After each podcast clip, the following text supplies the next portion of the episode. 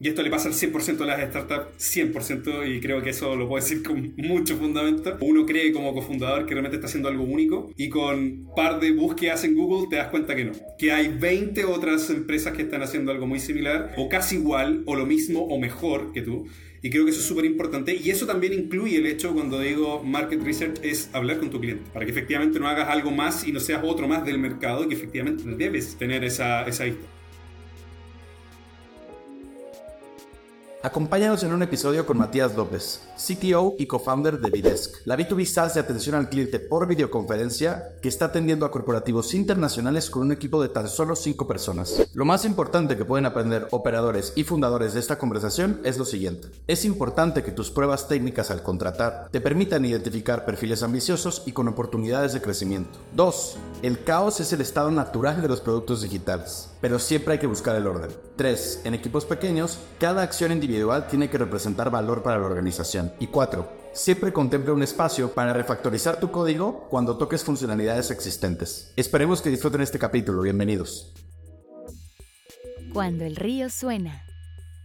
Tenemos del otro lado de la llamada a Matías López, quien es el CTO y cofundador de Nidesk. ¿Cómo estás, Matías? Muy bien, muchas gracias. ¿Y ustedes cómo están? Venga, pues a ver, Matías, aquí para, para ya empezar a abrir un poco cómo está su cocina, qué tal está todo detrás de bambalinas, cómo está estructurada su organización de, de desarrollo slash producto y cómo ha evolucionado conforme, conforme han ido creciendo. Mira, la verdad somos, somos muy pocas personas en el equipo y de hecho nos gusta mantenerlo así. Esto nos da un nivel de eficiencia y también movilidad bastante rápida, eh, nos da agilidad básicamente. Hoy día somos solo cinco personas en el equipo, hecho contemplando, para que tengan ahí conocimiento, todos los que nos están viendo, somos dos eh, cofundadores Andrés, mi socio, que es CEO, y bueno, yo Matías, CTO, y el resto del equipo se un, un socio comercial en, la parte de lo que es venta y, un, y digamos parte de lo que tiene que ver con desarrolladores como tal. Bueno, son dos desarrolladores que tenemos hoy en día.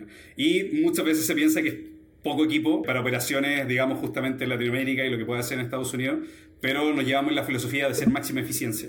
Nosotros hoy día llevamos una modalidad bootstrapping, lo que nos permite justamente desde el principio ser precisos en lo que realmente vamos a necesitar hacer, miramos antes de ejecutar, eh, necesitamos entender que efectivamente vamos a crecer con nuestros clientes y vamos a crear cosas de producto para los clientes y que quieran comprarlo y realmente usarlo, que les genere una solución a sus problemas. Y no solamente, digamos, hoy en día, a diferencia tal vez de otras startups, digamos, del ecosistema que tal vez puedan tener capital para poder experimentar, para poder entrar a nuevos mercados que no están tan sedimentados, no tienen tal vez tanta atracción o historial, nosotros en nuestro caso tratamos de ingresar en, una industria que si bien lleva mucho tiempo, la parte de, digamos, de servicio al cliente, de soporte, de venta, muchos años con muchas soluciones de por sí, tratamos de ver cómo podemos integrar nuevas tecnologías desde el punto de vista siempre del human touch y eso es como nuestra transversalidad a nivel de filosofía en todo el negocio. Digamos, respondiendo más directa a la pregunta, somos pocos, trabajamos eficiente y con eso, digamos, podemos decirlo como muy a grandes rasgos. No hay una operación compleja de, de, por medio, tratamos de automatizar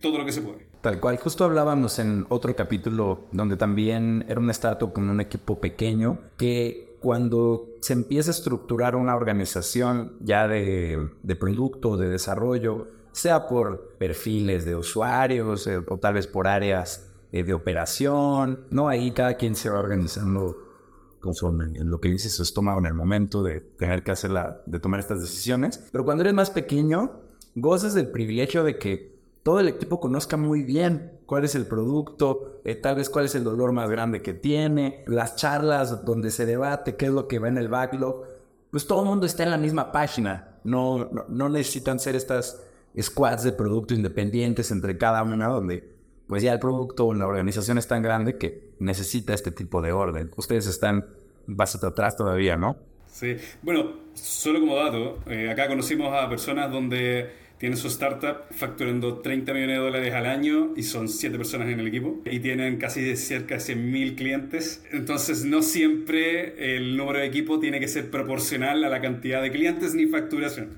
Y hay muchos más casos como eso y es posible. Claro, para eso hay que apuntarle, apuntarle muy bien a la, a la, solución, ¿no? Sí, de hecho nosotros siempre decimos, hay que ver el caso como de, de WhatsApp cuando lo compraron no eran muchas personas y lo mismo pasó con Instagram. Con Instagram. Eran como 11 creo el equipo de personas que estaban operando Instagram cuando lo compra Facebook. Por lo tanto, bueno, no es necesario tener una centena de clientes, o sea, de, digamos, de equipo, de, parte de, digamos, bueno, de equipo grande como para poder operar. Creo que se puede, digamos, a escala con, con un equipo pequeño. Sin duda, esto es, es importante para quienes nos están escuchando porque sobre todo en este ambiente de Venture Capital es fácil aventarle dinero y personas a los problemas, problemas particularmente. Eh, Matías, aquí queríamos preguntarte, ¿qué por bueno, ahora también ya nos mencionaste un poco, pero ¿qué, ¿qué, porcentaje de las decisiones diarias dirías que vienen de arriba hacia abajo, o sea, de la dirección del negocio y después permean en el resto de la operación? ¿Y cuántas vienen más de las personas que están en el código, en el diseño, en, en la, ¿no? O como en la última línea de batalla. ¿Qué dirías ahí que, que tiene más peso sobre los productos o el producto? Hoy, y de hecho desde siempre, todo fue basado en requerimientos de clientes y aquí hacer una pequeña mención, cuando uno dice eso, habitualmente se abstrae decir que es una software factory o que estoy desarrollando cosas específicas para cada cliente, no, sino que en realidad escuchamos mucho a, nuestro, a nuestros clientes, tenemos un market research muy, muy importante dentro del negocio.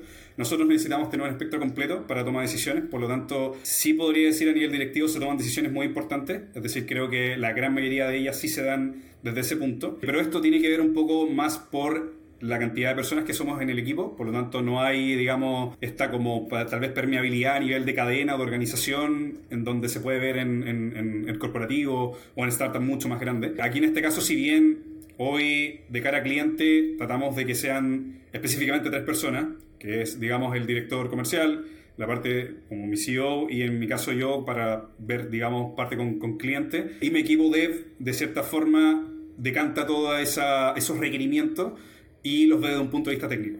Es decir, para nosotros siempre es el, más bien, no qué tecnología usar, sino que el cómo usar la tecnología para efectivamente entregar buenas soluciones. Y desde ese punto de vista, la primera línea es entender los problemas, hacerles ver que efectivamente a veces tienen un problema. No muchas organizaciones asumen que tienen un problema. Y luego de eso, tratamos de pensar la mejor manera para entregarle una solución que sea flexible, digamos, a un precio atractivo y escalable. Oye, Matías, y me surgió la duda porque justo haces la aclaración, ¿no? De que el nivel de customización por cliente no, no es tan considerable como para justo ya transformarte en una software company más que en una empresa de producto. Pero de igual forma, acá muchas veces hemos visto en negocios que son B2B SaaS que un deal enterprise te puede cambiar el Excel por 3X, 4X, 5X, 10X. No, y si bajas 3 de esos en un año, o sea, olvídate para qué quieres más.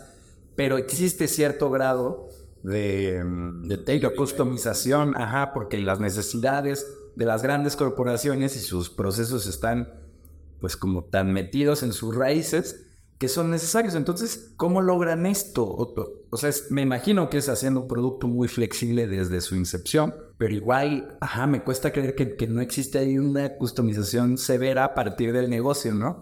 Mira, nosotros tratamos de seguir la filosofía de construimos cosas a medida pero sobre el producto. Y siempre llevamos una modalidad, si esto tal vez es más técnico, pero lo traigo de una manera de pensar a nivel como Legos. Es todo modular. Y en el diseño completo, desde el principio, ha sido modular.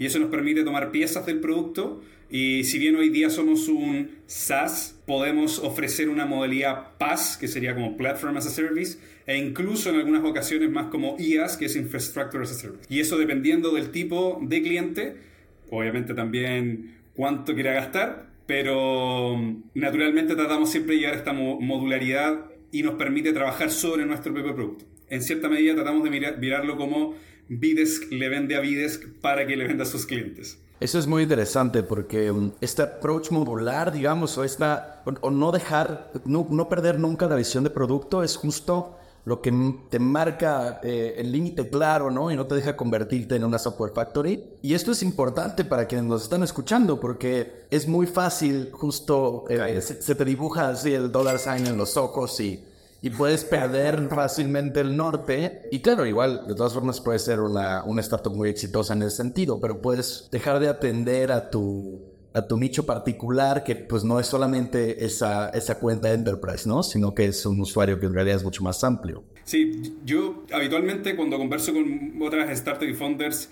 creo que es, es, bastante aceptable si es que alguien quiere hacer no un pivot del negocio, sino que un pivot de su estrella norte. Y con eso me refiero a eh, su esencia original del negocio, no es tanto como qué tecnología o si cambiaste de mercado, sino que más bien puede ser que incluso cambiaste de mercado, puede ser otra solución completamente diferente. Un cliente te demostró que había una gran necesidad pero tu norte puede ser el, mismo, solo que es otro camino. En este caso nosotros creemos que nuestro norte hoy en día se, se, alinea mucho con nuestra filosofía personal como fundadores y creemos que hay mucho espacio para mejorar en ese sentido, no solamente llevándole al servicio al cliente, creo que eso es solo una pequeña porción de lo que realmente visualizamos, pero desde el punto de vista, digamos, de no perder justamente el norte, tiene que ver con cómo tú llevas eso cuando se te ponen los ojos con dólares, llega una gran cuenta que te dice te puedo cambiar tu facturación anual por 6, por 7, pero puedes perder el foco. Y eso es una decisión creo que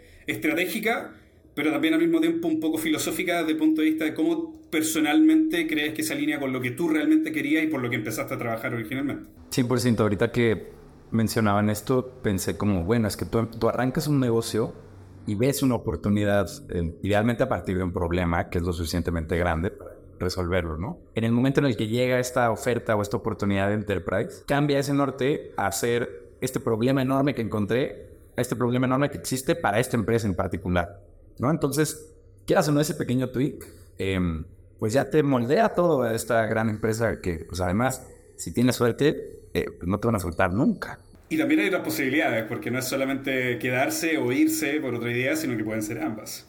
Solo que conlleva más trabajo y a veces hemos visto, y evaluaciones que aquí también hemos hecho dentro del negocio, generar como, entre muchas comillas, spin-off del producto original que de alguna manera siga teniendo algún pequeña relación y, digamos, a nivel operativo para no tener que generar como otra startup aparte, sino que se puedan correr al mismo tiempo. A ver, Matías, teníamos una pregunta para ti respecto a tu proceso de contratación. Siendo tan pocos, vamos a darle una pequeña vuelta, porque ahorita son Cofundadores, mencionaste que eran tres, si no me equivoco. Dos. Dos cofundadores y un equipo de, y me vuelves a decir si me equivoco, de siete personas. No, no, no. Son dos desarrolladores y un, digamos, un director comercial. Solo somos cinco personas. Solo sí, el equipo. Ok, va, venga, ahí estamos. Entonces, tres no son cofundadores eh, ni socios. En estas tres personas, al momento de contratar, ¿qué es lo que ustedes estaban buscando? tal vez un poco más a nivel cultural y en general, para la gente que viene, ¿cómo luce su proceso ahorita para meter a alguien más en el equipo, aunque tengan esta filosofía? Como les comenté, es una decisión propia el hecho de tener un equipo más pequeño. La verdad, podríamos perfectamente ampliarlo, pero no hace sentido. En este momento sería literal tirar dinero. En términos de contratación, voy a decirlo de una manera bien honesta, no puedo decir desde el punto de vista comercial, porque de hecho en algún momento fuimos 12 personas, bajamos personal básicamente por un tema de rendimiento, pero eso no es mi área, así que no me convendría hablar sobre esa parte. Pero lo que tiene que ver con contratación de sí. Eh, de hecho, somos, somos obviamente hoy día solo dos. Pero eso tiene un, aparte de, tener un trasfondo, digamos, de mantener una filosofía de eficiencia y ser pequeño, también tiene un, tenemos un alto estándar, digamos, a nivel de lo que es selección de, equipo. Yo, entre, yo, al menos en, en, las entrevistas promedio, debo filtrar cerca de 200 a 250 personas que en los momentos en que realizamos eh, digamos, un batch de, contratación, hay que filtrar, hay que ver y hay que, eh, digamos, hacerlo lo más eficiente posible. Yo habitualmente trato de que estos procesos no duren más allá de un mes, un mes y medio. Durante este proceso tratamos de entregar feedback lo más pronto posible y, tratamos, pero no siempre es así, de entregar una respuesta a todos y ojalá un feedback a los que pasen a las distintas etapas. Habitualmente esto se centra en eh, tres etapas específicamente. El primero es, digamos, la postulación, la segunda tiene que ver con preselección y esta preselección dejamos a paso de una prueba. Nosotros tenemos hoy en día en nuestro GitHub pruebas de código abierto, los cuales se pueden hacer. Obviamente, previa a la contratación no los liberamos, sino que los liberamos posteriores. En esta tercera etapa es donde finalmente de los que quedan y pasan por esa prueba de, digamos, esa preselección, bueno, en realidad son cuatro porque toman la prueba, la revisamos y la, la cuarta ya sería la entrevista. Nosotros intentamos primero validar un poco de no el conocimiento, no pretendemos ver que en el código sean los cracks de la programación, no, sino que en realidad tratamos de ver la potencialidad que tiene. Hemos recibido muchísimos casos de gente que es muy, muy hábil, pero no se alinea con el fit cultural, ni tampoco creemos que finalmente vaya a ser moldeable ni flexible en ciertas formas de pensar. Si bien mirar el código no da solamente eso, por supuesto, la entrevista lo da, pero tiene que haber un fit súper importante en términos de capacidad de crecimiento y también de ambición. Y eso lo vemos a nivel de la entrevista y al mismo tiempo en el código. Y hay pequeñas cosas que, bueno, lo voy a decir de todas maneras, pero en las pruebas siempre agregamos bonus. Y esos bonus son habitualmente algo como, si quieres, los, los, haces. Pero eso también demuestra que los que no lo hacen, en verdad no tienen una capacidad de ambición sabiendo que pueden hacerlo. ¿Por qué? Porque postulan, y lo entendemos también, postulan, digamos, al por mayor, al volumen. Y no es de calidad. Y e, son esas personas las que nosotros sí entendemos. Incluso hay veces que hemos contratado en, periodos pasados devs que no sabían mucho, venían saliendo desde, digamos, como estos bootcamps de, de programación y tuvieron un crecimiento, pero exponencial tremendo porque tenían la habilidad y las herramientas que les entregamos acá. Y eso es un poco, digamos, el proceso de contratación. Son básicamente esos cuatro pasos. Más fenomenal. Sí, no, y, y esto que mencionas sobre sobre la potencialidad es vital porque, mm, sobre todo en equipos tan pequeños, ¿no? Una nueva contratación tiene que llegar y, como pieza de rompecabezas calzar en el espacio que justo estaba disponible en tu equipo, ¿no? Porque cualquier otra forma de pieza te va a desconcentrar a todos. no, alguno va a empezar a jalar de donde no tiene que jalar y va a dar más, o le va a faltar otra cosa, o, no llega a cubrir todo el espacio y entonces todo el equipo tiene que torcerse un poco para cubrir el espacio que, que le hacía falta a este nuevo perfil. Y sobre todo cuando eso pasa en materia cultural, es un desastre, ¿no? Porque, o sea, haces trizas la productividad del equipo, todo el mundo así unos contra otros. Eh, no, ya no llegamos porque, ay, no sé, ay, parece que, y este pedazo, ¿quién se encargaba, no? Es muy interesante también lo que mencionas de los bonus, porque nosotros, eh, pues también para, o sea, tenemos un estudio de producto donde para reclutar desarrolladores y otros perfiles, pero sobre todo desarrolladores, también tenemos pruebas de código. Y los bonus nunca los había visto yo de esa forma, ¿eh? los veía como, como claro, hay, mucho más motivación, ¿no? Pero no, no en materia de ambición, sino, sino de habilidades. Pero ahora que mencionas esto, por supuesto, porque ¿qué tanta entrega hay o qué tanta motivación particular hay de este perfil para este puesto, ¿no? Y es verdad que eso puede ayudar a limpiar muchísimo a las personas que, como dices, están aplicando al por mayor, ¿no? Y, es más, ah, tengo casos bien prácticos donde los he recomendado cuando no han quedado porque no han hecho bien el bonus, pero lo hicieron. Y personas que han hecho muy bien las tareas o digamos los puntos obligatorios, no hicieron los bonus. Eso demuestra digamos muchísimo desde el punto de vista de que si sabes hacerlo, hazlo. Porque básicamente estás teniendo eh, digamos, bueno, esto tal vez no es, no es la temática del tópico de la conversación, pero mi filosofía un poco es, si vas a postular volumen es porque no esperas algo en sí de la empresa, sino que simplemente estás buscando un trabajo. Y es entendible, pero eso no es lo que buscamos nosotros. Buscamos esas personas que quieren crecer con nosotros. No, y particularmente cuando estás construyendo un equipo pequeño, porque e, esa filosofía también la tenemos nosotros. Somos mucho de decirle al equipo que tú estás entrando a un equipo de alto rendimiento, eh, no tanto porque nos matemos trabajando de sol a sol, sino porque somos gente que todos los días busca mejorar, cuida mucho su juicio al momento de tomar decisiones, es consciente de que somos pocos, pero eso después, tú puedes hacer un benchmark y ver organizaciones que sacan el mismo volumen de jale que tú y ellos son tres veces más, este, dos veces más, es lo que a nosotros nos ha visto. Es vital que la gente que entra entre con pincitas, porque eres muy pequeño, entonces no, no, no te puedes dar el lujo de, de fallar en esa área. Sí, bueno, a veces no, no, puedo decirlo, digamos, con digamos, opinión fundamentada, pero de cierta forma he visto desde afuera. Y bueno, a, nosotros nos pasa desde el punto de vista eh, con, con, competencia. Hoy en día lo mismo que nosotros tenemos de producto, e incluso más, ha sido desarrollado con tres desarrolladores, incluyéndome, versus organizaciones que tienen 25, 30 desarrolladores, donde muchas veces, ¿qué es lo que ocurre? Se centran en tener esos cientos de miles de dólares que obtienen por desarrollos personalizados y se estancan y terminan, digamos, con una imagen por fuera de ser un SaaS, pero en realidad desde tras bambalinas termina siendo un software factory con la cantidad de desarrolladores que tienen. Claro, de aquí Mira, Matías, antes de saltarnos ya a la siguiente pregunta, porque ya lo que hago mucho. Pero, no, pero ahora estamos justo saliendo de un proceso de, de contratación de dos perfiles nuevos a unos desarrolladores que, que entran al estudio. Y estas entrevistas, las primeras, es el primer contacto justo, ese lo tengo yo personalmente, porque así como, como tú te metes a todo ese proceso, pues es un equipo pequeño que cuidarlo mucho, ¿no? Algo donde yo hago mucho hincapié es justo como decía Artemio, a ver, somos un equipo de alto rendimiento. Nos contestamos así de, de, esta forma y le hacemos así y así colaboramos. Y no sé qué, ¿te late esto? O sea, ¿te, te llama la atención? O en realidad me escuchas y dices, ay, me cuesta trabajo, porque si, porque si me cuesta trabajo, vámonos de aquí, porque si no llegas dos semanas y vas para abajo, o sea, no, no tiene sentido, no te vas a acoplar, tú vas a ser infeliz y nosotros vamos a ser infelices, ¿no? Entonces esto te tiene que, al, al escucharlo, te tiene que emocionar si no te emocionas, ya no, ya no pasan ese filtro, ¿no? Entonces, me da gusto que hayamos podido pelotear sobre esto, no estamos tan de acuerdo. Matías, a ver, volviendo a la cocina, pero ya de la, de la ejecución, ¿cómo se ve el stack, el stack tecnológico que usan ahí en Videsk? ¿Y esto ha, ha cambiado a lo largo de su desarrollo?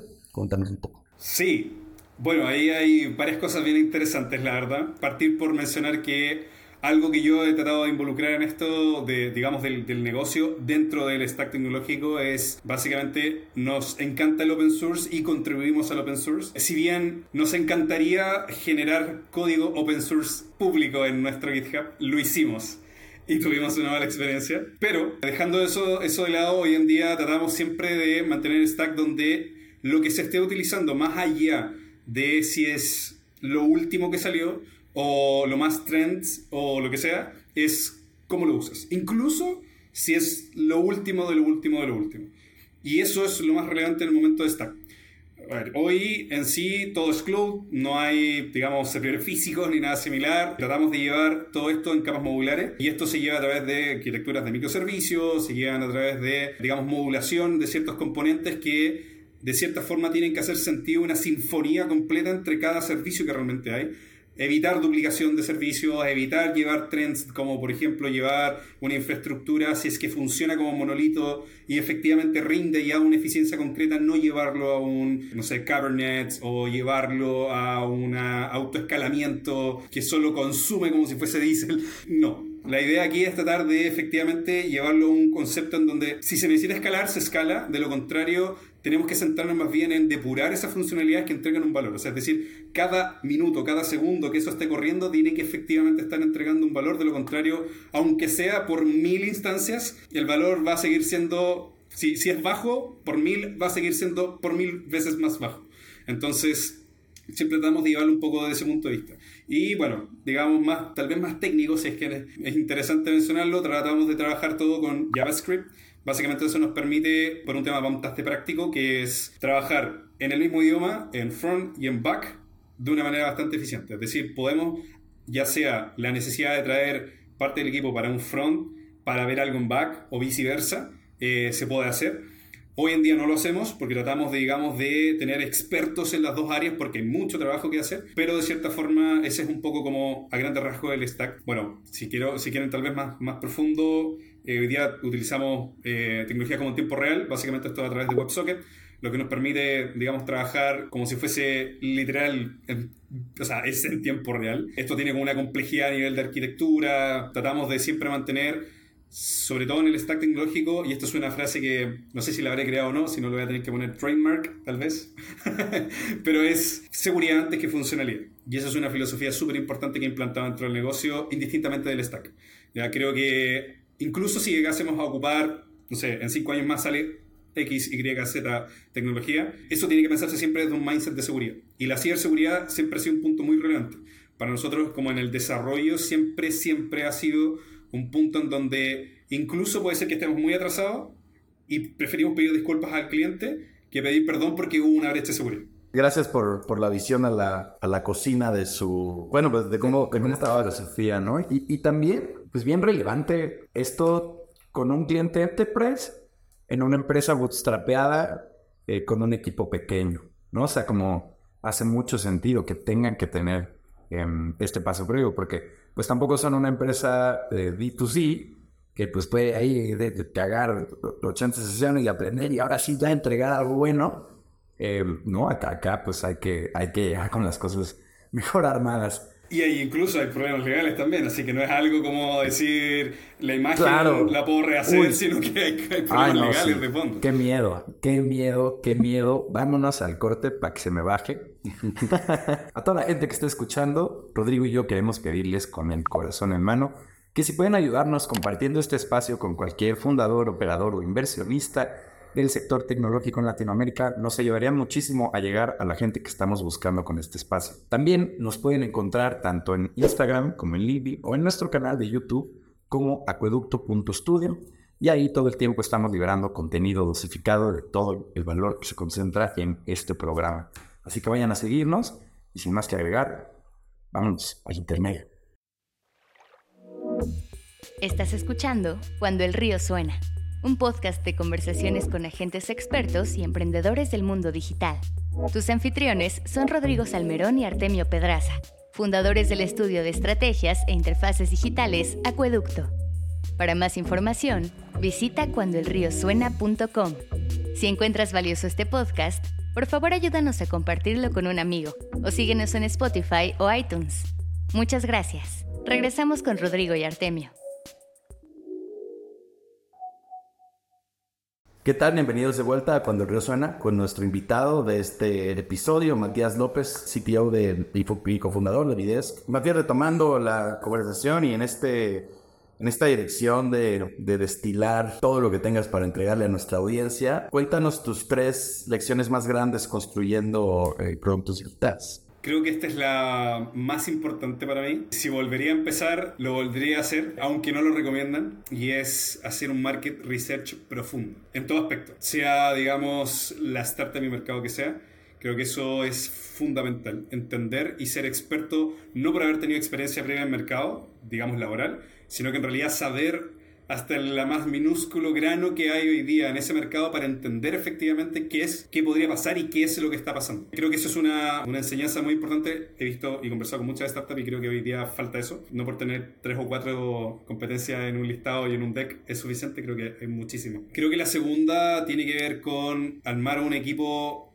a nivel con una cultura importante, es decir, fijar una filosofía, aunque uno encuentre una solución, un, perdón, un problema gigantesco, y aunque uno quisiese crear un- una solución, eh, digamos, de último nivel y, digamos, de mejor calidad, creo que si al final no hay un fit real en el equipo, siempre va a estar cojo. O sea, siempre va a haber algo que finalmente puede gatillar en que algo no funcione. Creo que eso para mí es súper importante y lo haría cada vez que inicie una nueva startup. Y creo que como tercero es poner varias más, pero en orden creo que serían más de tres, creo que serían como 20. Pero creo que la otra es cuidar la salud. Tal vez no es tan común verlo desde el punto de vista de negocio, pero creo que es muy importante porque a veces uno pierde realmente harto foco en la salud. Y uno quiere seguir, digamos, dando todo lo que puede, pero el cuerpo tiene un límite. y creo que eso es como relevante. Probablemente tengo muchas más, pero podríamos estar aquí más de negocio. Pero creo que para mí, personalmente, son las más relevantes. O sea, si las vuelvo a decir, es básicamente market research, armar un buen fit cultural en, en- en la empresa y cuidar la salud en general. No solamente, digamos, lo digo personalmente, sino que dentro de todo el equipo. Claro, 100%. Este primer punto que mencionas del market research hace mucho ruido, pero en el, en el buen sentido, en materia de que tú como fundador, cuando comienzas una idea, no sabes nunca enteramente bien en qué te estás metiendo, a menos que seas ya un veterano que lleva un par de negocios, eh, e incluso así, nunca sabes bien a qué te estás metiendo, particularmente las empresas de software. Muchas veces el mismo mercado ya te está diciendo qué es lo que va a matar a la solución que en ese momento es la que todos están utilizando, ¿no? Entonces yo creo que por eso es particularmente valioso en las empresas de tecnología hacer benchmark, benchmark y más benchmark porque así tú te puedes mismo, incluso tú puedes llegar a lo que es esta frontera de innovación donde ya la gente está pues un poco así a, ciegas, pero pues para llegar ahí tienes que conocer todo el abanico de soluciones, ¿no? Y eso involucra no solamente cuando digo market research, tal vez no, no es algo tan como documentado como puede ser como Lean Startup o cosas similares de metodologías para desarrollo ágil. Esto tiene que ver un poco más bien con, no es tal vez tan ágil al principio cuando uno lo está haciendo, pero es muy ágil en el proceso cuando empiezas a construir y generar un producto en mercado porque realmente sabes lo que estás haciendo y te das cuenta que, y esto le pasa al 100% de las startups, 100%, y creo que eso lo puedo decir con mucho fundamento, alguien cree o, o uno cree como cofundador que realmente está haciendo algo único y con par de búsquedas en Google te das cuenta que no. Que hay 20 otras empresas que están haciendo algo muy similar, o casi igual, o lo mismo, o mejor que tú. Y creo que eso es súper importante. Y eso también incluye el hecho, cuando digo market research, es hablar con tu cliente. Eso es parte de un market research. Y es entender tu potencial cliente si efectivamente está dispuesto. Tener las dos vistas te da a entender si efectivamente el dolor que tiene, cómo se podría resolver y cómo lo están resolviendo para que efectivamente no hagas algo más y no seas otro más del mercado y que efectivamente debes tener esa, esa vista. Particularmente nosotros siempre hemos tenido una vista como de crecimiento a escala y siempre hemos querido tener la posibilidad de llegar a todo el mundo y eso nos dio desde la concepción de 10 ver todas las competencias del mundo. Probablemente nos duramos casi un mes en eso y es harto tiempo sin tener que construir un producto. Pero cuando comenzamos a construir sabíamos perfectamente qué tecnología estaban usando, por qué la estaban usando, cuánto la estaban vendiendo, cuáles eran sus costos, y todo eso nos permitió efectivamente ejecutar de una manera rápida para entender, ok, yo no voy a hacer nada de lo que ellos estaban haciendo porque tengo claro lo que mi cliente, mi potencial cliente me dijo, y lo voy a hacer a mi modo. No lo voy a hacer mejor, sino que lo voy a hacer diferente. Me encanta, me encanta esta filosofía y creo que es algo que la gente que está escuchando se puede llevar de este capítulo. Matías, siguiendo en la, jalando el hilo de cómo es que operan ahí en Videsk, ¿Nos podrías compartir algunos rituales o tradiciones únicas, slash, divertidas, que tengan en el equipo de desarrollo o en la empresa en general? No sé, por ejemplo, nosotros todos los jueves jugamos Among Us y es divertido y, nos hemos conocido mucho mejor a partir de eso. No necesariamente tiene que ser eso, pero era por ilustrar el punto. Podría usarla, ¿eh? la verdad. Llévatela. la pasamos muy bien, neta, sí. Eh, mira, a ver, nosotros no tenemos un, digamos, como tal vez una, un gaming time o algo similar, no, no, no, siendo súper honesto. Nuestra cultura se basa un poco más bien en, en tratar de... Hay momentos que sí damos para poder dar crecimiento personal en el sentido de ver más de lo que el cargo en sí mismo conlleva. Pero, por ejemplo, si tenemos un ritual tal vez de todos los lunes, poder, obviamente yo creo que esto es súper común, poder conversar sobre lo que está sucediendo. Al ser un, equipo pequeño, tampoco es que necesitemos muchas reuniones, obviamente, naturalmente todo es más, digamos, eh, transparente, claro, pero de todas maneras siempre está estos, digamos, pequeños momentos en donde podemos conversar más que solamente del trabajo para entender que hay incluso situaciones donde hay ideas que se proponen y que ayudan muchísimo porque nosotros particularmente como negocio estamos en un mundo de servicio al cliente y ventas y somos nosotros mismos los que vivimos eso. Entonces son experiencias que, que, digamos se pueden compartir y que siempre estamos constantemente buscando cómo mejorar. En general, yo como mi cargo en la parte de tecnología siempre intento generar sesiones para encontrar nuevas tecnologías que quieran probar. De hecho, siempre tienen la disponibilidad del equipo de digamos, usar nuestra infraestructura, nuestros, digamos, budget para gastar en cosas que necesiten entender y descubrir porque es un poco de I más D que se podría compartir una potencialidad de producto. Pero siendo súper honesto, como les menciono, no hay una cultura tal vez, no, no tratamos de llamarlo ni familia, ni tal vez algo como agregarle un aditivo que en realidad no lo es, sino que esto es, efectivamente es una empresa y una cultura, digamos, de crecimiento personal, donde va a haber, eh, digamos, un, feeling muy bueno, donde van a haber risas, donde siempre va a haber una calidad eh, y de confianza, digamos, una conversación de confianza pero prontamente podría tomar eso y hacerlo, la verdad. Pero no, no, hoy día, la verdad, como siendo súper honesto, no, no, lo tenemos y algo que me gustaría. Somos una, una startup early stage, por lo tanto, no tenemos todo todavía, eh, digamos, solucionado. No solamente por productos, sino que también a nivel cultural, a nivel de negocio, procesos y qué sé yo. Entonces, se siguen definiendo. Muchas cosas se siguen definiendo, ¿no? Sí, no, y, y es curioso, porque nosotros ni estaba en el mapa hacer una actividad así de forma interna pero haciendo una labor de hablar con cada uno de los, de los miembros del equipo en qué también estás pasando, qué cosas faltan.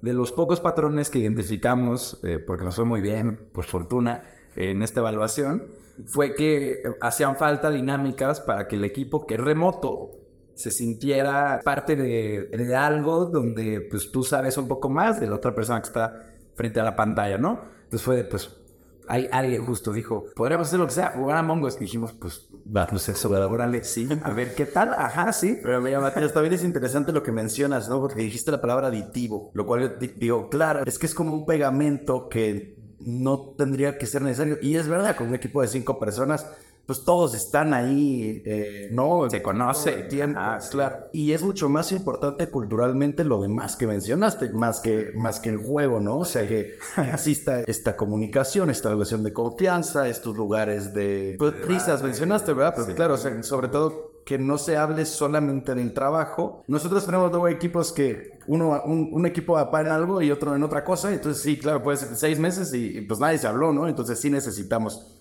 este tipo de aditivos, justo como, como estabas mencionando, para destilar, pues, la parte más valiosa de la cultura y de una buena cultura es justo eso, ¿no?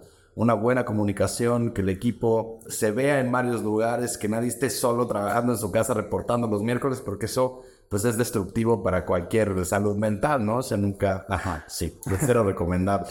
Sí, yo creo que en, las reuniones siempre tratamos de, y que también tenemos pocas reuniones en general, siempre tratamos de que, bueno, además que en B2B, B2B siempre requiere muchas reuniones, entonces las que no nos consumimos nosotros no las consumen nuestros clientes, pero siempre es un 60-40.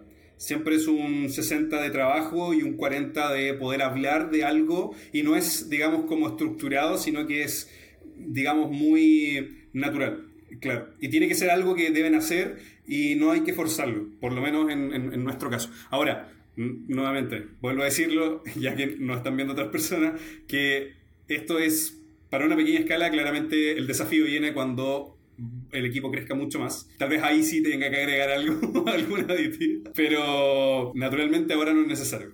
De momento así está la cosa, sí, claro. A ver, Matías, y también para la siguiente pregunta, justo es algo que nos llama mucho la atención porque, vamos, son una startup, un producto que, que se mueve, va generando deuda técnica, inevitablemente, ¿no? O esto es normal, es sano, está bien, si no los productos no se mueven al ritmo que se tienen que mover, pero esta deuda técnica hay que atenderla. Entonces, ¿cómo balancean ahí en, en que entre nuevos desarrollos, incrementar nuevas funcionalidades contra el mantenimiento, los bugs que puedan quedar por ahí o atender la deuda técnica? ¿Tienen alguna regla general para cuándo se hace una otra? Depende más bien del contexto. Eh, cuéntanos un poco cuándo se encuentra. A ver, deuda técnica sí existe, eso es mentir, pero hoy en día lo controlamos. Eh, lo controlamos en el sentido de que, como les mencioné anteriormente, nuestra lógica de modularidad nos permite ir sacando piezas y volver a reemplazándolas de a poco. No necesitamos tener que hacer una refactorización completa para que todo vuelva a funcionar. Y el trabajo con bugs, más que nada siempre tratamos de mantener un mapeo completo del el uso de la plataforma en, el caso de nuestros clientes. Entonces, sabemos perfectamente quiénes son los que están ocupando qué funcionalidad y cuando uno de ellos nos reporta algo, entendemos el nivel de gravedad en la operatividad. Y nosotros clasificamos la operación a nivel de si efectivamente rompe la operación de nuestro cliente, no así nuestra operación, o si efectivamente rompe nuestra operación y por consecuencia la operación de nuestro cliente. O sea, si nuestra operación deja, deja de operar, eh, valga la redundancia, nuestros clientes no van a poder usar nuestra plataforma, pero eventualmente si una función en particular tiene algún problema, la calificamos a nivel de gravedad y eso nos permite ir avanzando rápido. Hay veces que hay bugs eh, mínimos, que son tal vez de interfaz o que, digamos, no son, como le llaman, bugs no funcionales. Y si es funcional, efectivamente tiene una alta prioridad, por, por, consecuencia podría afectar la operación de nuestro cliente. Y eso es básicamente hoy día cómo los manejar.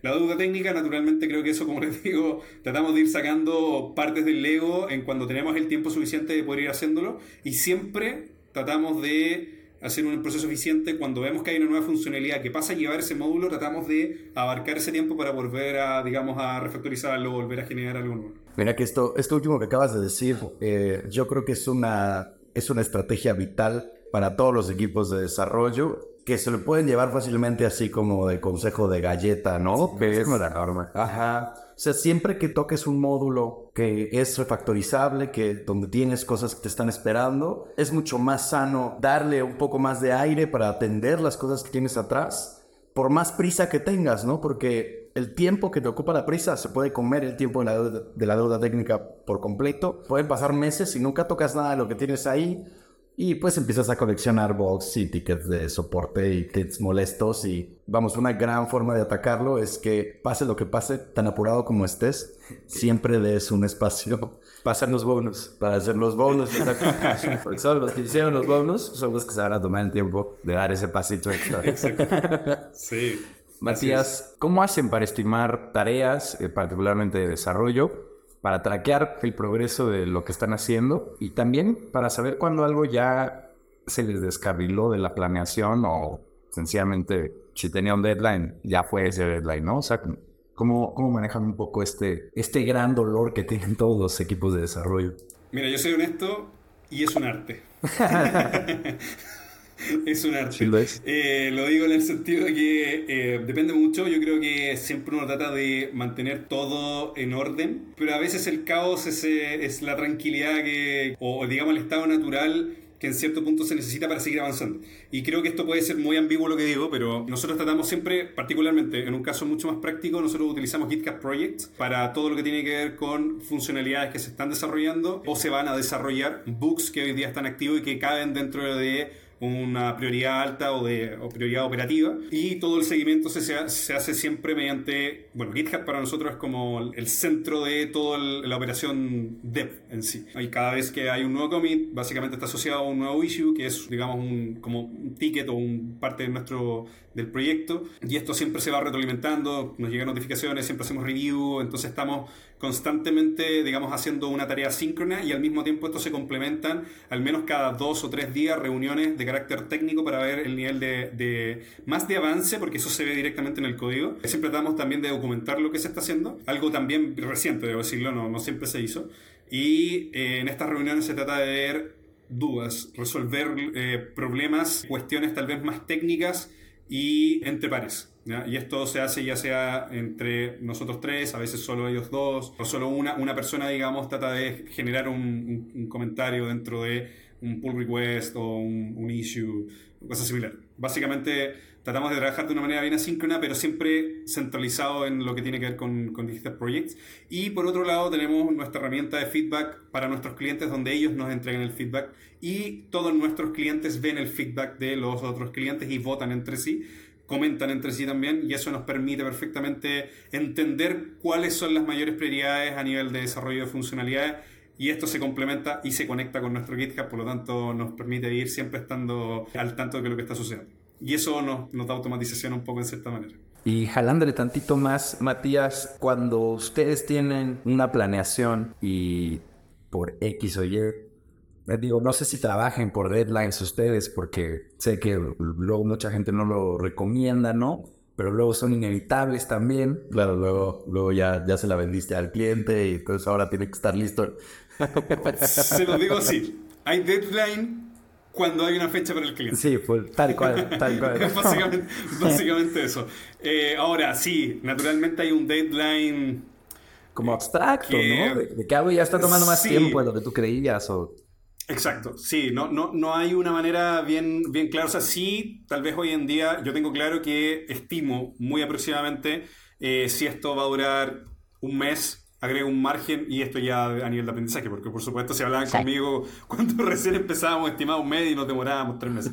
Eh, hoy, en día eh, ya, ya calibré mi, mi, digamos, mi calculadora mental de tiempo, mi estimador. Y hoy en día, claro, si yo sé que eso va a tomar un mes y estamos en la semana 2 y todavía veo que hay un avance del 20%, traqueándolo directamente a través de GitHub, veo y estimo que es algo que puede ser riesgoso. Pero hasta que eso no tenga una fecha, en realidad no se le ponen tantas fichas y tanto eh, hora hombre a ese desarrollo eh, y se trata, digamos, de manejar en una manera donde podamos avanzar, luego se puede pasar a otro proyecto, pero eso queda en alta prioridad para luego volver a revisar y continuar. O sea, si bien voy a ser sincero, como saltamos a veces en ciertos proyectos cuando hay prioridad y tienen fecha de, digamos, o son como stoppers para cerrar contrato. Siempre se le dan prioridad a ese tipo de cosas y luego volvemos nuevamente al, desarrollo.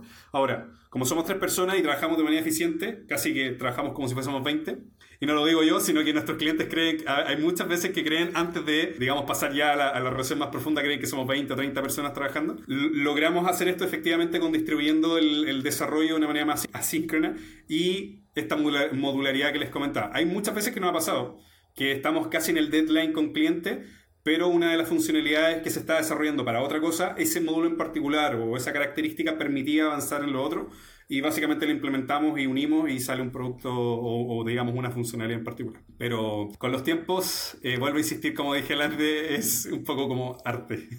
Así la cosa. Es loco, yo luego pienso, tal vez todo este equipo sería mucho más productivo si sencillamente no existiera este deadline y tal vez llegaría mucho antes del deadline que uno pone, pero y mucho mejor. Ajá, pero, pero está loco. Sí, no, y, también hay otro, hay otro eje que cruza este problema, que es el eje de la motivación o del, o del estrés alrededor de la... O más bien, hay uno que es motivación y otro que es como, como, como estrés hacia mi inminente, ¿no?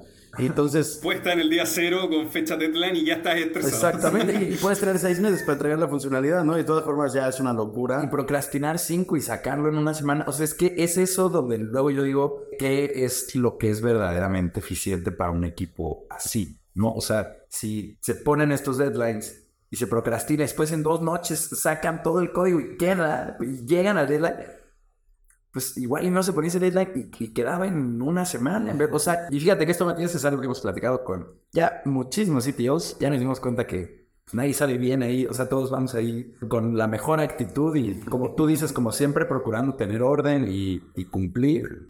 Pero de todas maneras, lo que, lo que sí les puedo decir que yo hago, particularmente con mi equipo, es intento no colocar una fecha. Yo sé mentalmente, como les digo, que esto puede durar, por dar un ejemplo, un mes. Pero yo espero que las dos semanas avancen y luego cuando hay un progreso y sientan que realmente están, digamos, avanzando, ahí sí ya hay una fecha más o menos práctica que, que ellos van a conocer. De lo contrario, genero ese nivel de estrés con anticipación cuando no es necesario. Y efectivamente ha funcionado. O sea, a veces incluso me ha pasado, como tú mencionaste recién, mentalmente sabía que era un mes porque tal vez incluso había una fecha estimada para, para, el, para el cliente y lo hicieron en una semana. Y me ha pasado otras veces donde sí lo dejo en GitHub con una fecha y llegamos, incluso nos pasamos. Entonces, es algo, a veces hay que hacerlo, pero otras veces no. Entonces, no hay una forma bien, bien clara. Como digo, eh, creo yo que comparto con, con todos los otros sitios que van a haber entrevistado que es como un poco arte. No, y también ahora, ahora mencionabas algo que ha tenido que ser mi labor con el equipo de, de, desarrollo últimamente y es que cuando los veo estresados, pero apenas estamos empezando, les digo, no, a ver, la semana que entra ya vamos a haber arrancado con esta funcionalidad y vamos a llevar una semana de trabajo. Ahí vamos a saber cómo estamos, ¿no? Ahí vamos a decir, no, a ver si me preocupa, no me preocupa. Ahorita la estás viendo desde afuera y no puedes evaluar absolutamente nada. Hay que, hay que empaparse primero y ahora sí podemos preocuparnos o no preocuparnos o, o incluso ver si hay, si hay algún atajo razonable o si hay, ¿no? O sea, todo eso se, se sabe solamente desde adentro, desde afuera solamente hay eh, ansiedad y estrés. estrés. Lo más complejo para mí siempre ha sido la frase que les mencioné antes. Un deadline, pero aplicando la frase de seguridad antes que funcionalidad. Y a veces, a veces es muy complejo porque la seguridad uf, no es fácil. Claro, claro, claro, no, no, claro, pero sin embargo es, es, tan delicada, ¿no? Que no es difícil, no es negociable, ¿no? Entonces al no serlo, la conversación es muy fácil, es, ¿no? Es a partir de ahí qué es lo que podemos hacer en lugar de, de podérsela pasar por alto. Matías, ya llegamos, esta es la última pregunta, llegamos al final. Y a toda máquina todo el episodio, ¿eh? La verdad es que me divertido mucho, bueno. A ver, la última pregunta es la siguiente, para que la contestes con el, con el corazón en la mano. ¿Qué dirías, eh, Matías, que es único o que es fundamental en la forma de, de, trabajo de Vides que, que los lleva a construir producto como lo construyen hoy en día? Es una, una, pregunta muy, muy interesante. Creo que lo que vaya a decir hoy puede también seguir desarrollándose, por supuesto, pero creo que hoy lo más relevante es que tenemos una visión bien clara de lo que queremos lograr en términos de problema-solución, pero también lo que tiene que ver con resiliencia. Y eso para nosotros ha sido como la esencia fundamental de IES. Nunca tuvimos la oportunidad y hasta la fecha, creo, se han dado sí, pero nunca hemos tenido la oportunidad de disponer, digamos, de herramientas, ya sea dinero, ya sea contactos, para, para, para poder funcionar y creo que la resiliencia nos ha ayudado muchísimo. Eh, es parte de nuestro ADN y creo que el negocio siempre ha sido así y creo que es lo fundamental. Creo que todo el equipo hoy día lo tiene en, en todo aspecto. Diría que eso es lo principal.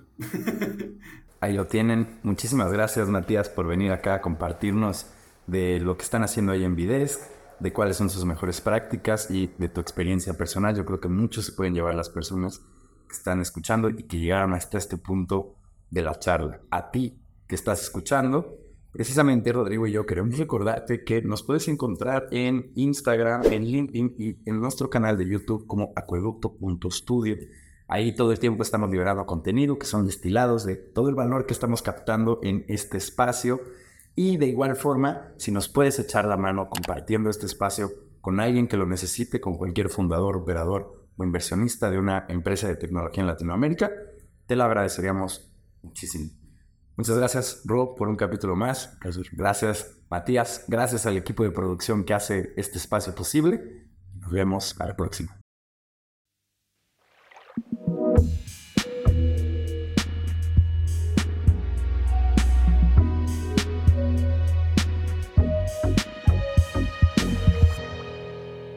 Cuando el río suena.